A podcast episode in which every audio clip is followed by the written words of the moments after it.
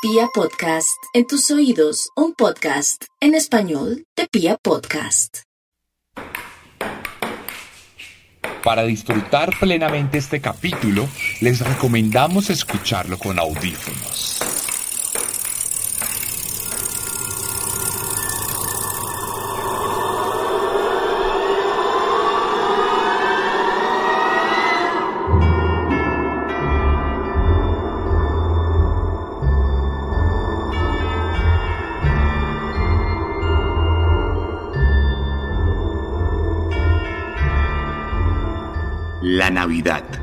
Es todo aquello que nos hace recordar que la vida es bella, que diciembre es amor.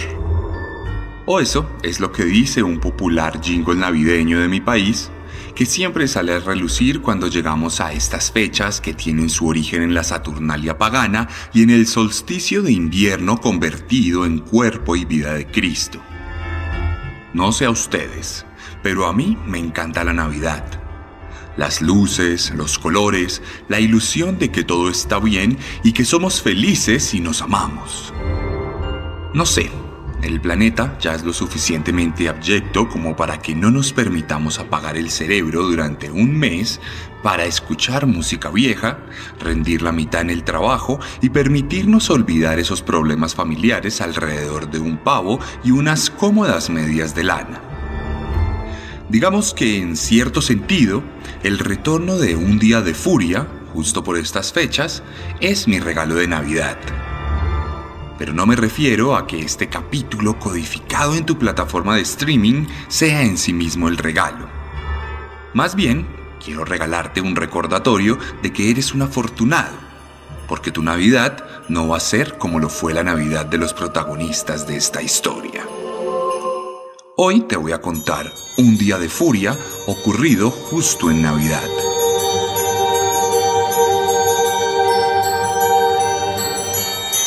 Los extrañé, pero ya estoy de vuelta.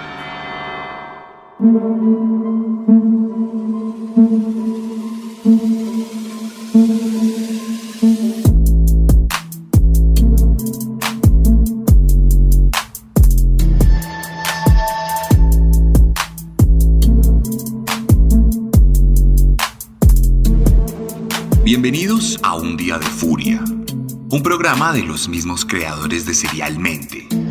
Una experiencia sonora que busca ir más allá que el podcast promedio y cuyo objetivo es adentrar a los oyentes en las entrañas más escabrosas de las peores masacres de la historia.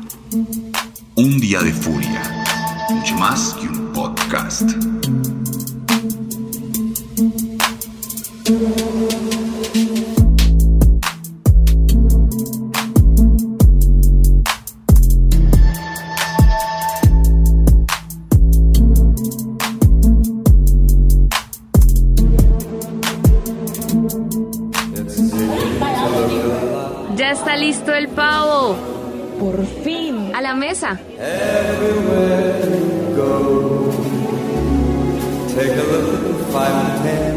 Familia Ortega estaba celebrando Navidad aquel 24 de diciembre de 2008. Estaban en su cómoda casa en el pueblo de Covina, en el estado de California, Estados Unidos. Allí se reunieron alrededor de 25 personas dispuestas para la dicha de celebrar en familia. Se ve delicioso, Silvia. Espero que sepa delicioso también. Eso espero. Me tomó toda la tarde. Como la tradición lo indicaba, la familia se había encontrado para esperar la Nochebuena, para repartir regalos y para cenar tal como cenan millones de familias en el mundo. La típica dinámica del occidente católico, irónicamente inspirada en los dioses antiguos. Mmm, delicioso. Qué bien te has sentado la soltería, Silvia. Silvia Ortega se había divorciado recientemente de su esposo, Bruce Jeffrey Pardo, un ingeniero eléctrico que meses atrás había sido despedido de la empresa de radares para la que trabajó durante muchos años. Se cree que la pareja había decidido partir caminos por cuenta de una hija que el hombre había tenido por fuera del matrimonio, lo cual había roto la confianza entre los dos. Los papeles del divorcio se hicieron efectivos el 18 de diciembre, por lo que apenas habían pasado una semana desde que Bruce fue condenado a la soledad absoluta y Silvia a un nuevo nacimiento. Genial. Vamos al árbol. Ya casi es Navidad.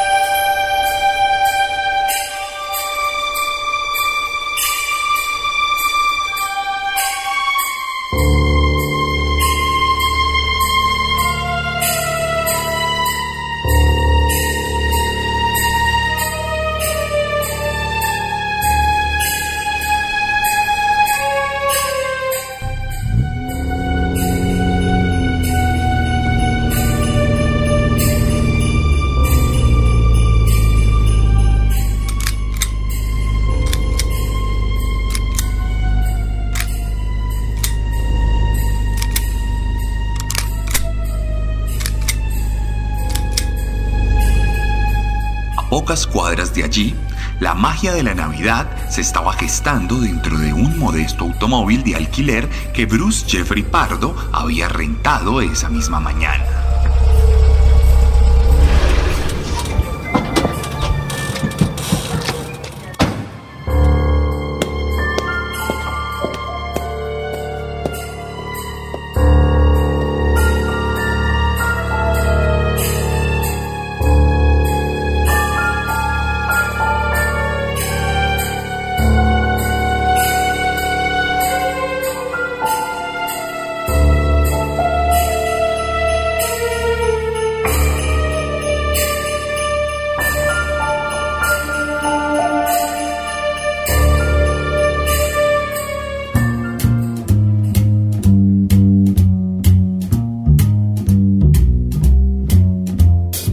Better watch out.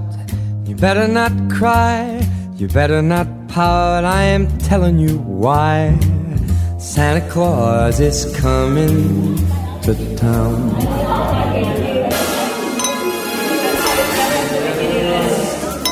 No se lo tomó muy bien. Cuando el juez dio el veredicto, se puso como loco y tuvieron que agarrarlo entre dos guardias. Ay, siempre es lo mismo. Cuando yo me separé de Roberto también armó un drama en la corte. Lo normal. No sé, ni siquiera cuando discutíamos lo vi así de violento. No pasa nada. ¿Te ha buscado? Mm, Ni una llamada. Ah, bueno, bueno. Es Navidad. Dejen esos temas para otro día. You better watch out. You better not cry. You better not pout. I am telling you why. La medianoche estaba muy cerca. El vino hacía lo suyo en la cordura de la veintena de asistentes y el calor del hogar contrastaba con el frío particular de la noche.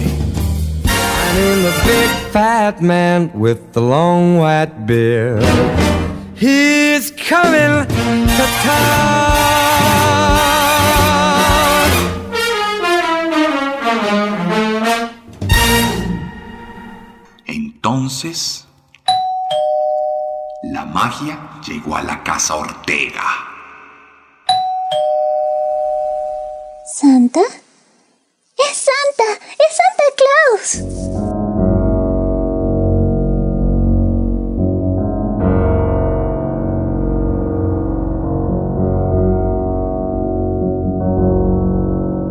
A través del vidrio de la puerta se alcanzaba a ver al protagonista de la magia de la Navidad, Santa Claus, San Nicolás, Papá Noel, o como quiera que se llame. Un hombre con una panza prominente, vestido con un traje rojo hecho de poliéster, un particular gorro del mismo material y una barba falsa, tan blanca como la nieve, hecha de lana que cubría la verdadera identidad del visitante siniestro. ¿Santa? Espera, Katrina.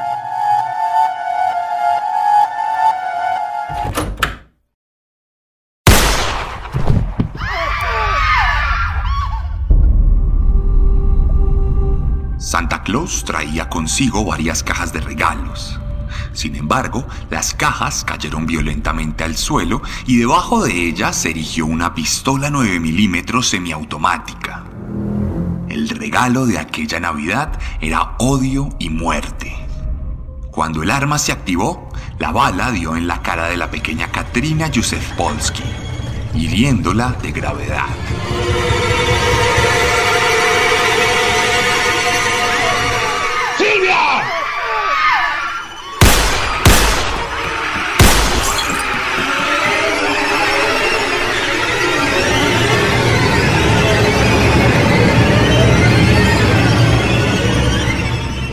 ¡Feliz Navidad, Silvia!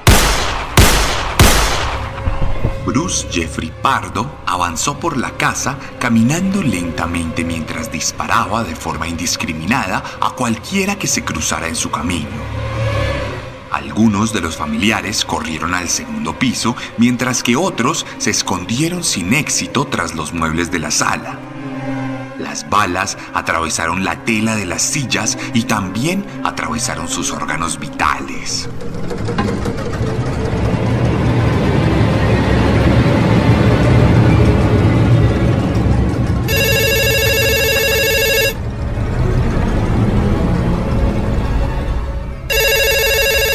¿911? ¿Cuál es su emergencia? Están disparando.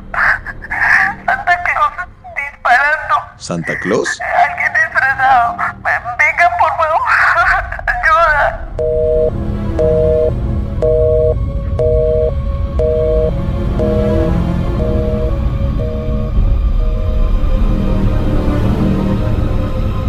Mientras en el segundo piso, una de las invitadas lograba contactarse con la policía, en el primer piso Pardo continuaba la masacre.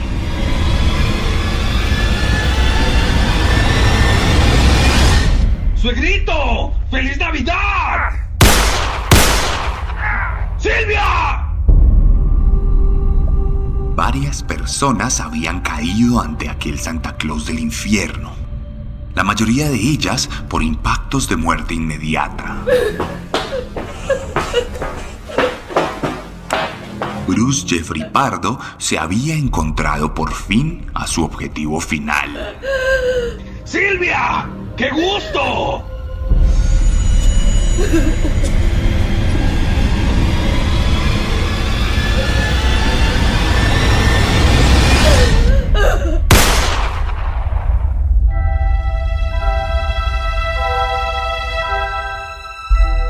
Silvia no tuvo tiempo de hablar. No tuvo energías tampoco para hacerlo. Su mente se fue de allí desde el momento en que vio caer a sus padres. Sabía que había muerto mucho antes de recibir el impacto de bala de aquel Santa Claus que ahora se devolvía hacia sus regalos para sacar un último presente.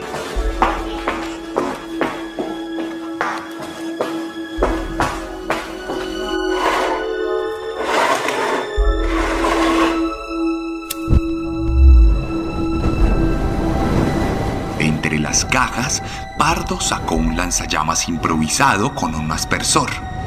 En pocos segundos, la casa se había convertido en una hoguera.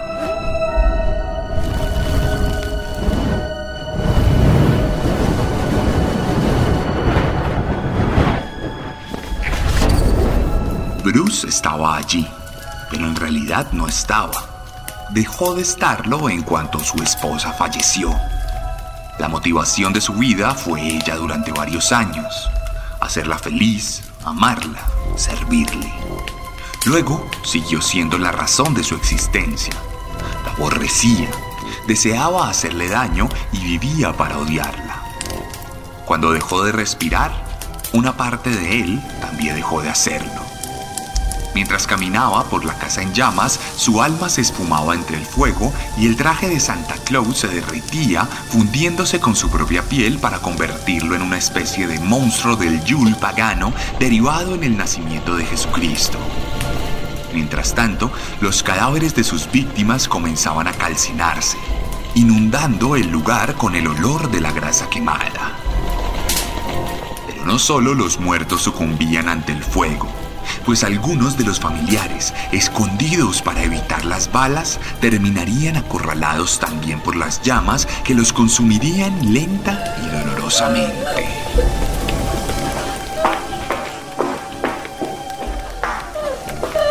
Con su misión cumplida, Santa decidió volver al Polo Norte. Aquella noche no habría más regalos para otros niños.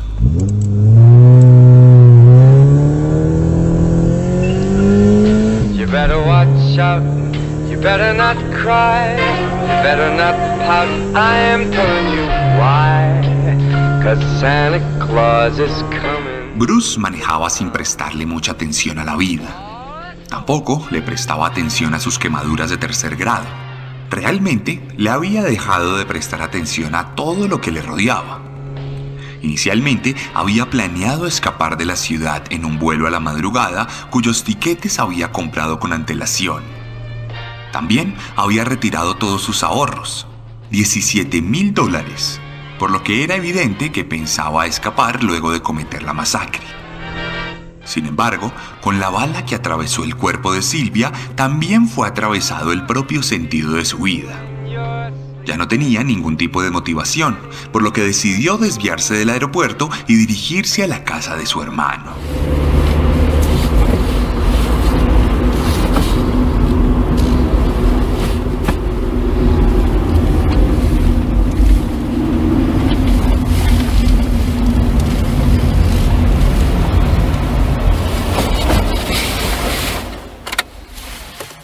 Casa en llamas yacían los cuerpos de nueve personas cuya causa de muerte no pudo ser plenamente identificada en la mayoría de los casos por cuenta del fuego.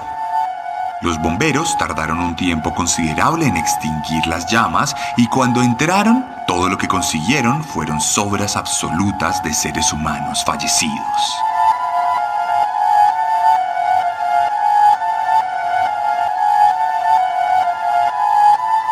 El nuevo plan de Pardo era mucho más simple, mucho más sencillo.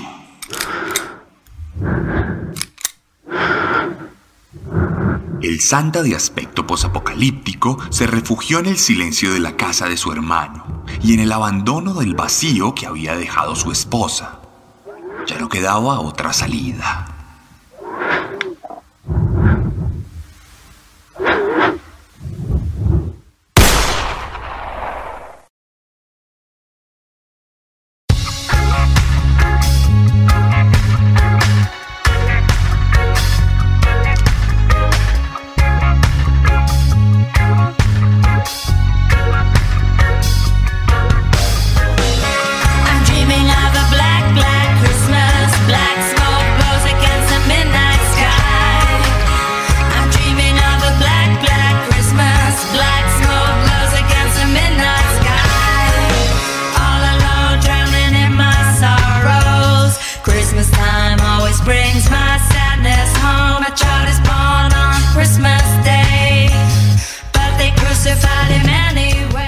Furia de Bruce Jeffrey Pardo fue un pandemonium de plomo y fuego en medio de una de las celebraciones más tradicionales de la humanidad.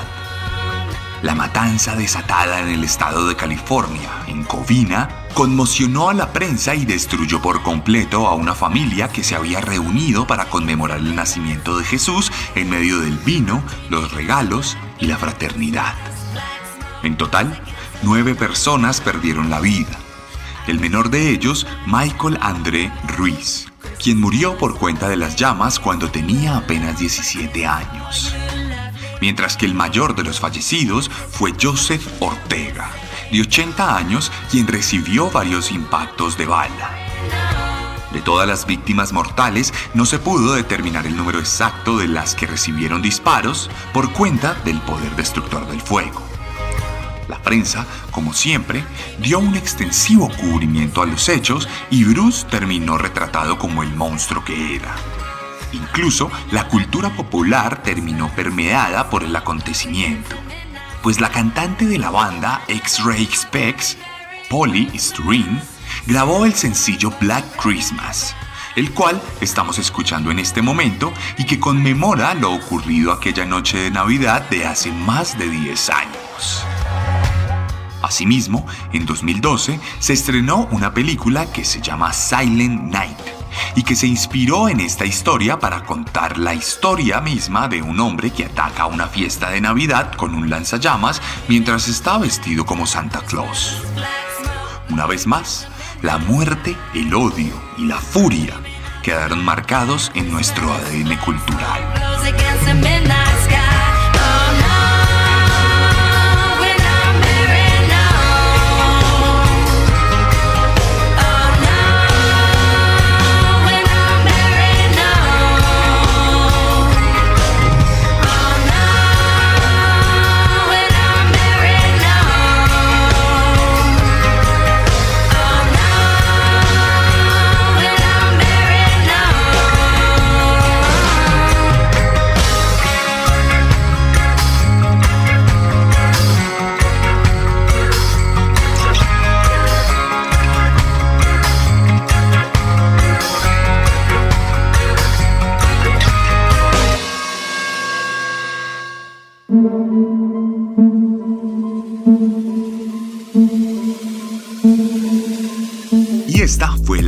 Primera entrega de la segunda temporada de Un Día de Furia. Una propuesta narrativa y auditiva de Pia Podcast y su servidor, Sebastián Camelo. Recuerden que tenemos nuestro podcast principal, Serialmente, el cual también pueden escuchar en todas las plataformas de streaming de la misma manera en que han escuchado Un Día de Furia y que también pueden escuchar la primera temporada de Un Día de Furia. Recuerden también que si les gusta mi forma de narrar, tengo para ustedes disponibles tres libros escritos por mí y dos cómics. Los libros Descenso, Letargo y Carne. Y los cómics, dos volúmenes de Herederos de Caín. La primera saga de asesinos seriales en novela gráfica, escrita e ilustrada en Colombia. Con el primer número sobre Ted Bundy y el segundo número sobre Luis Alfredo Garavito, el peor asesino serial en la historia de la humanidad contemporánea. Las novelas, por su lado, cuentan también la historia de muchos asesinos, por lo menos en cuanto a descenso se refiere. Carne tiene siete relatos sobre caníbales reales, algunos de los cuales trataremos aquí en este podcast en esta temporada. Y Letargo, por su lado, retrata una historia de un asesino serial en medio de la Segunda Guerra Mundial, un tópico que tocamos a fondo en la segunda temporada de Serialmente. Si están en Colombia, pueden encontrarlos en cualquier librería o pueden escribirme al mensaje directo de Instagram, arroba elarracadas, arroba el guion donde además podrán escribirme para preguntarme sobre los capítulos, sobre las historias y también voy a dejar unos stories y unas publicaciones para que comenten qué les pareció el retorno de la segunda temporada de Un Día de Furia. Si están en México, no duden pasarse por la página chunchos.mx y allí encontrarán toda la merch oficial de Serialmente, exclusiva para el país azteca.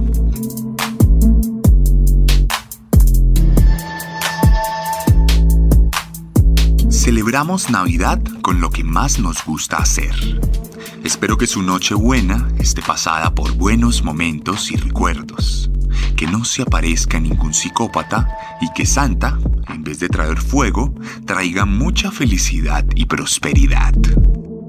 Nos escuchamos la próxima semana con una nueva historia de horror. Esto fue Un día de furia, cuando el odio se funde en nuestras manos.